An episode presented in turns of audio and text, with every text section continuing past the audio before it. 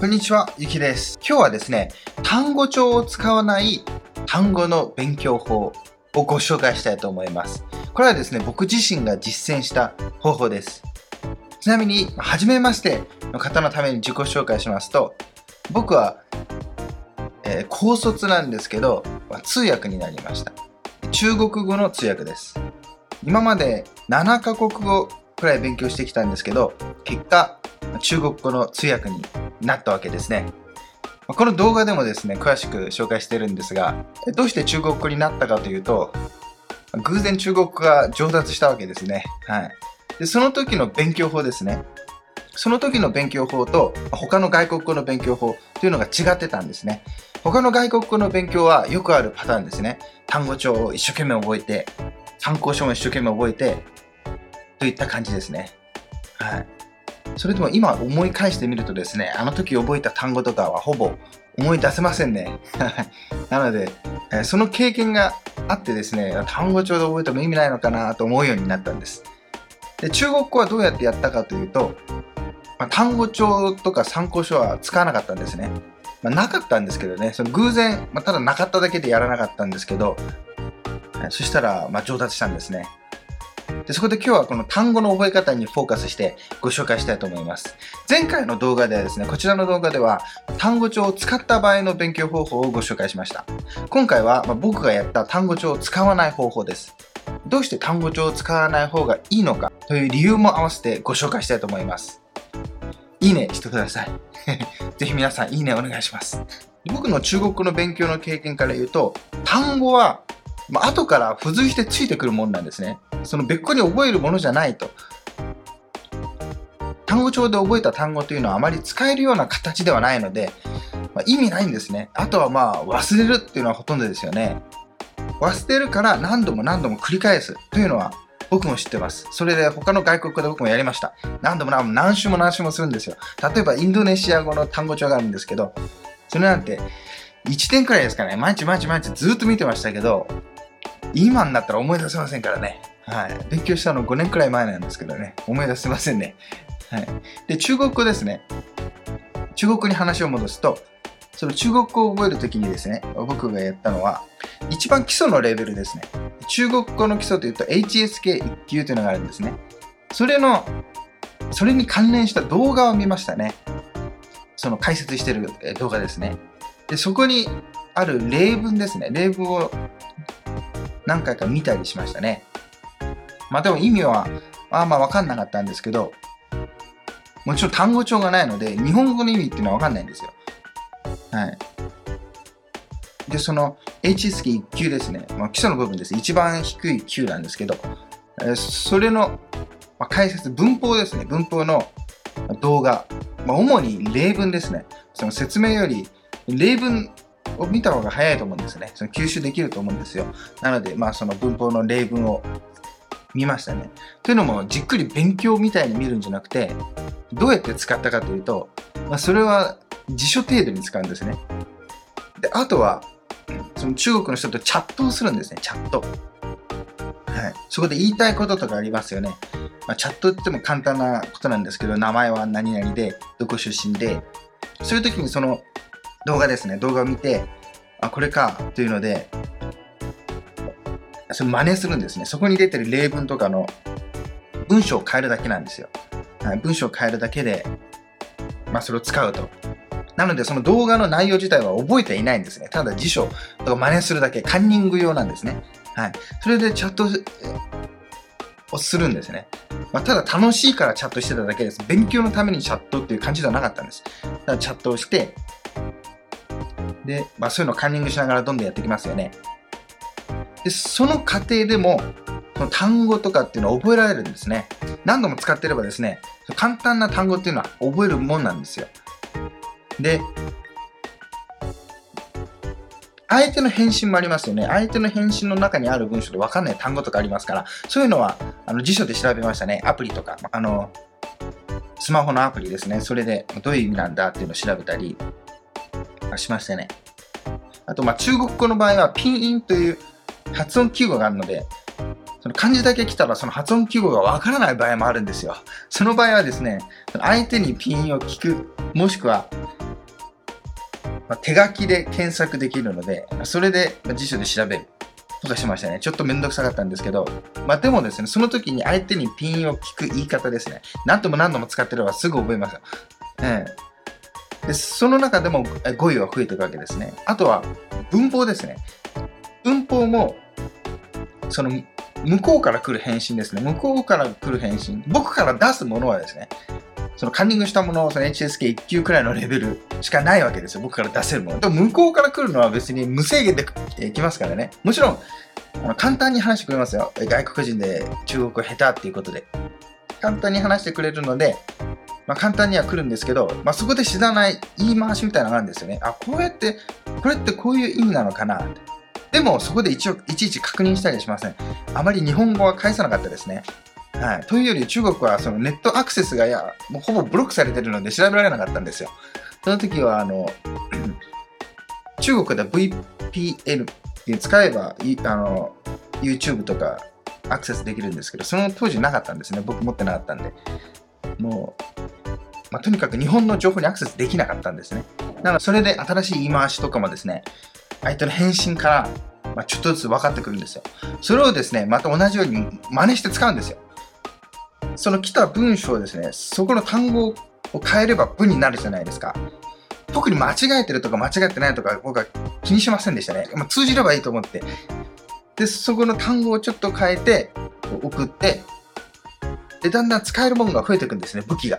僕の武器はそのカンニングしたものですし、あと自分が言いたいこと、自分で検索してるわけですから、そのま、全部を知ってるわけじゃないんですよ。ここにあの HSK1 級の文法ですね。これはただ、まあ、カンニング用に使ってるので、ほぼ自己紹介と、あと好きな食べ物とか、そんなの、えそれくらい。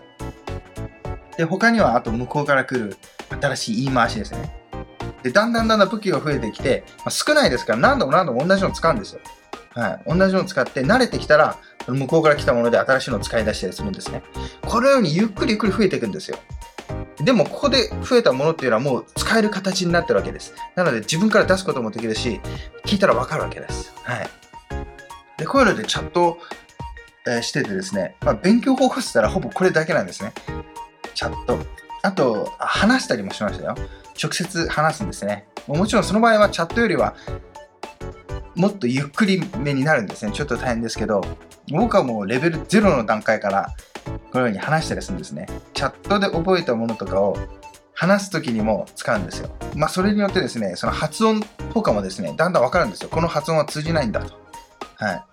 で、あこの言い方だと、まあ、下手なんだろうけど通じるなとか。で、その発音もですね、だんだんだんだん強制されていくんです。この発音についてはまた別個の動画でご紹介しますね。今日はもう単語に絞ります。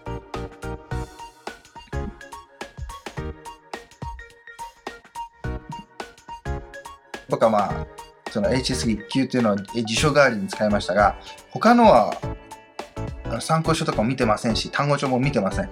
それでですね、ずっとやって、まあ、通訳になったわけなんですけど、通訳になった時からも参考書は使ってませんね。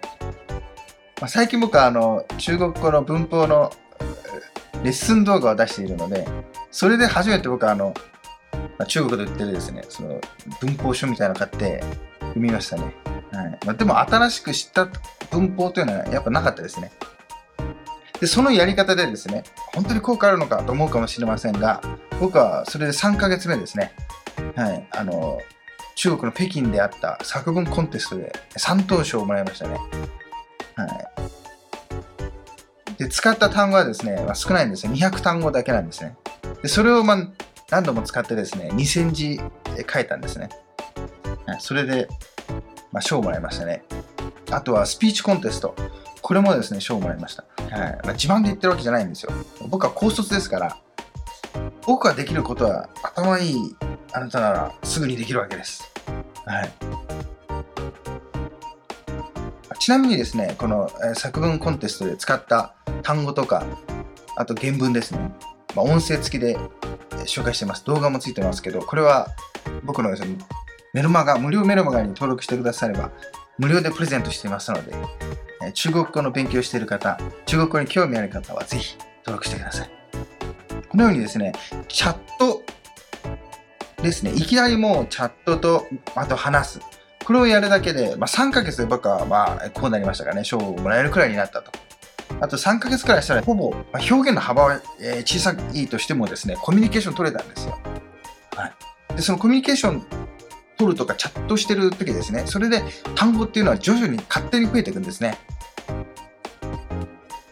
で、例えばこんな疑問もあると思います。じゃあ、でもそうやって勉強したんなら、試験には合格しないでしょというと思うんですけど、まあ、僕は HSK6 級って一番上の試験ですね。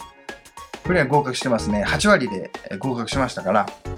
はい。聴解とですね、読解はほぼ満点ですからね。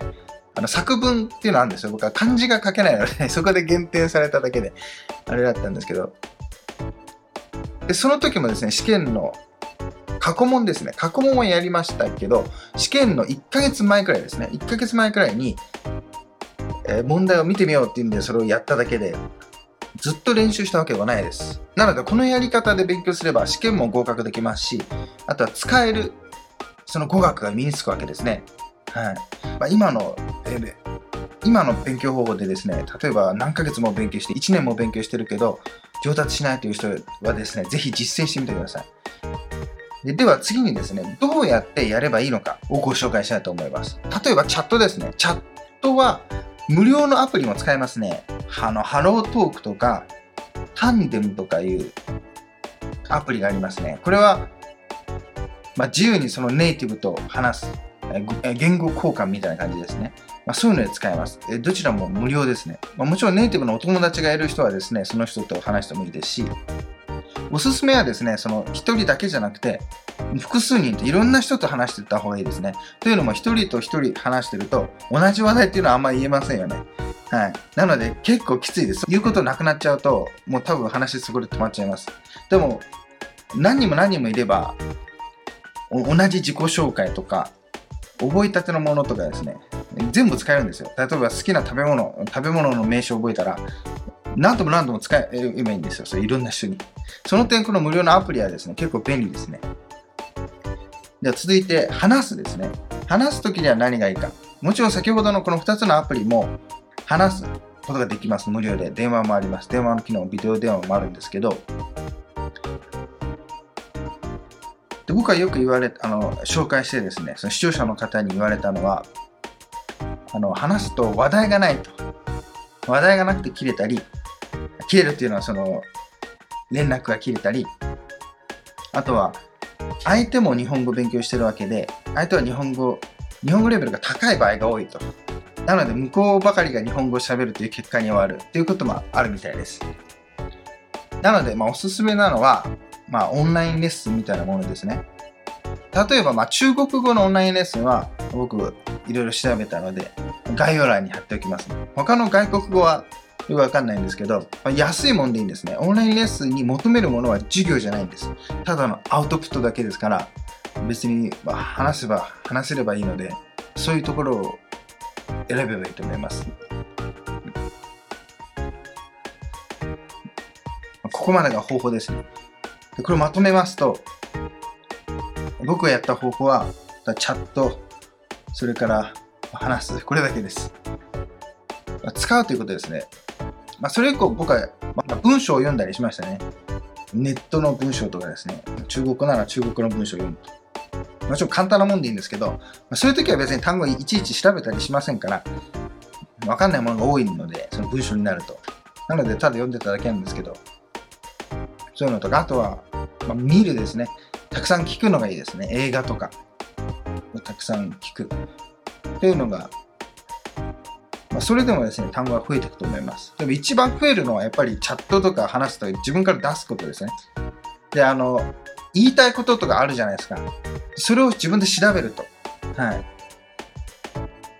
まあ、例えば昨日池袋に行きましたと言うと池袋って何て言うんだ？って調べるんですよ読み方とか。そうすれば漢字の、まあ、中国語の場合は漢字の読み方もわかるし、まあ、そのピン音もわかるというわけです。はい。そのように言いたいことを自分で調べると。まあ、その時は簡単なアプリで十分ですよ。まあ、日本語を入れて、その出てくるものがあれば、まあ、そういうので単語を調べると、別にそれを覚える必要はないんです。あとメモする必要もありません。メモすると、あの、自分が単語帳作ってるのと同じですから、はい、全く意味ないですからね。時間がもったいないですから、ただ目的はその人との会話を楽しむと。話す、言いたいことを言うと伝えるというだけです。その過程で単語というのは自然に増えるもんですから。はい。あと、向こうからの返信もありますね。向こうからの返信で分かんない単語とかありますから、それも調べることになります。それで、だんだん分かっていくんです。なので、暗記しようとしない方がいいです。単語は後からついてくると考えましょう。えー、僕のチャンネル、チャイナサプリでは、まあ、中国語の勉強を紹介しています。皆さんも中国語に興味がある方はぜひチャンネル登録お願いします。あと、いいねもお願いします。ブログもありますので、ぜひそこでレベル0からですね、中国語が上達するようにできていますので、ぜひお願いします。例えば先ほど僕が言った HSK1 級の、まあ、動画ですね。僕が以前使ったものを参考にして作った動画もありますので、HSK1 級のもありますので、ぜひそちらをご覧ください。では皆さん、また次回お会いしましょう。さよなら。